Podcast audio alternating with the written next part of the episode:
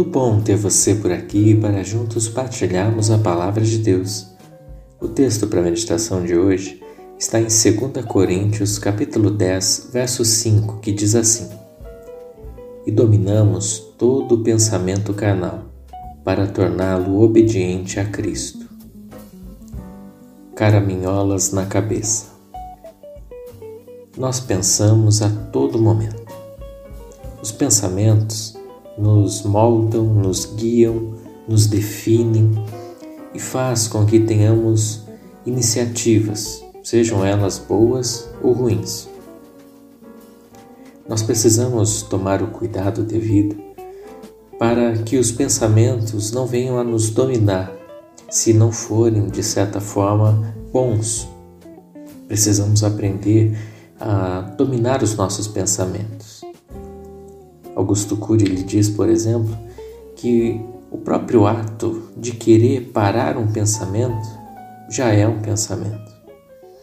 Dessa forma, nós não conseguimos interromper essa linha contínua que passa em nossa cabeça, que parece mais um emaranhado de fios desencapados, que percorrem e estão ali se chocando muitas vezes. É certo que nós por vezes, enchemos a nossa cabeça de besteiras. Os pensamentos são responsáveis pela ansiedade, pela depressão, por, por efeitos psicossomáticos em nosso corpo, causando até doenças. Imagine só. É por isso que Paulo ele vem trazer nesse versículo a necessidade de dominarmos o nosso pensamento os pensamentos canais, os pensamentos errados, os pensamentos enfraquecedores.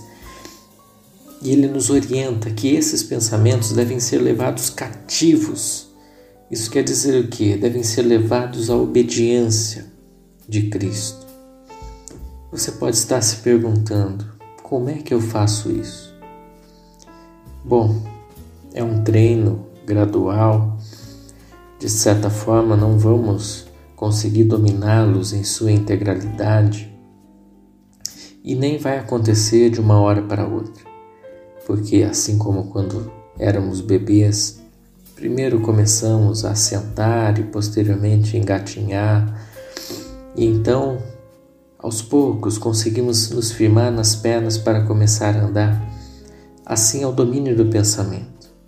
É algo constante, um aprendizado contínuo e que devemos nos esforçar, não desanimar. Ainda que aos trancos e barrancos, escorregões e tropeços, nós vamos conseguir aos poucos, com a ajuda do Espírito Santo, oração, enchendo a nossa mente com a palavra de Deus, levarmos os nossos pensamentos a Cristo. Eu aconselho você a apresentar ao Senhor em oração a cada dia aquilo que você vai estar vivendo, aquilo que já é previsto no seu dia e que possa estar te causando uma certa ansiedade, preocupações, pensamentos errados. Peça a ajuda do Senhor para que te dê a tranquilidade, a segurança, para que você possa estar controlando os seus pensamentos. Encha a sua cabeça, a sua mente da palavra de Deus Busque nisso o seu refúgio. Quando você passar por algum momento, algum pensamento errado estiver vagueando por ali, você imediatamente vai conseguir se lembrar de versículos, de palavras que venham te sustentar naquele momento. E aquele pensamento vai deixar de existir, ou vai passar por aquele momento. Por exemplo, no Salmo 42, o salmista ele diz assim: Por que você está abatida, minha alma? Eu imagino que ele estava ali com pensamentos de tristeza pesados, pensamentos de angústia que estavam oprimindo. Então, num certo momento, ele toma a iniciativa e diz: Por que você está abatida?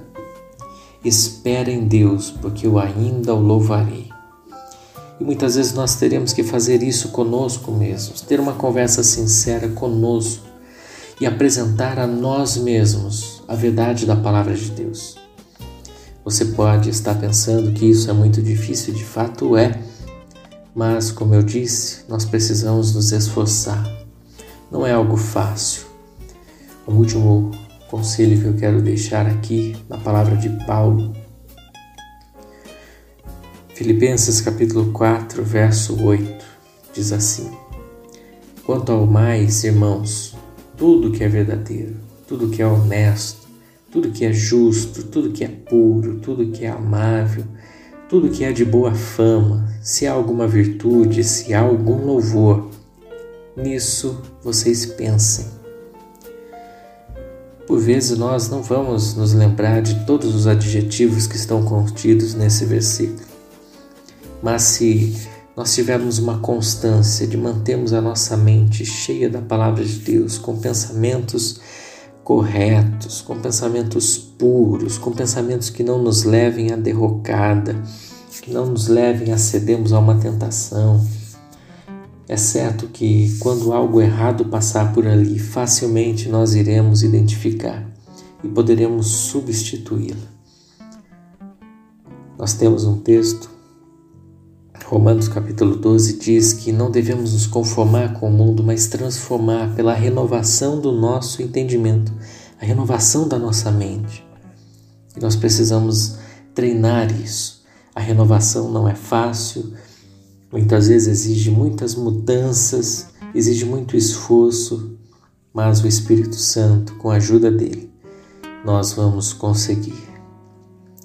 Deixa as caraminholas para lá e que possamos encher a nossa mente de coisas boas e ter o domínio, levando os nossos pensamentos à obediência de Cristo. Vamos orar? Senhor, pensamentos nos dominam e estão constantemente em nossa cabeça. E muitas vezes somos dominados por ele. Somos levados a, a termos uma sede por, por poder, por por querer ser rico e dominar e se sobressair, como também podemos ser levados à obediência de Cristo, podemos ser levados à humildade, a querer ser como Jesus era. Em nome de Jesus, nos ajuda, porque pela nossa própria força dificilmente nós venceremos. Mas a palavra ensina algumas características que devem estar presentes em nosso pensamento. E uma delas é identificar aquilo que é carnal, aquilo que não condiz com a tua vontade e fazer com que esse pensamento esteja em obediência a Cristo.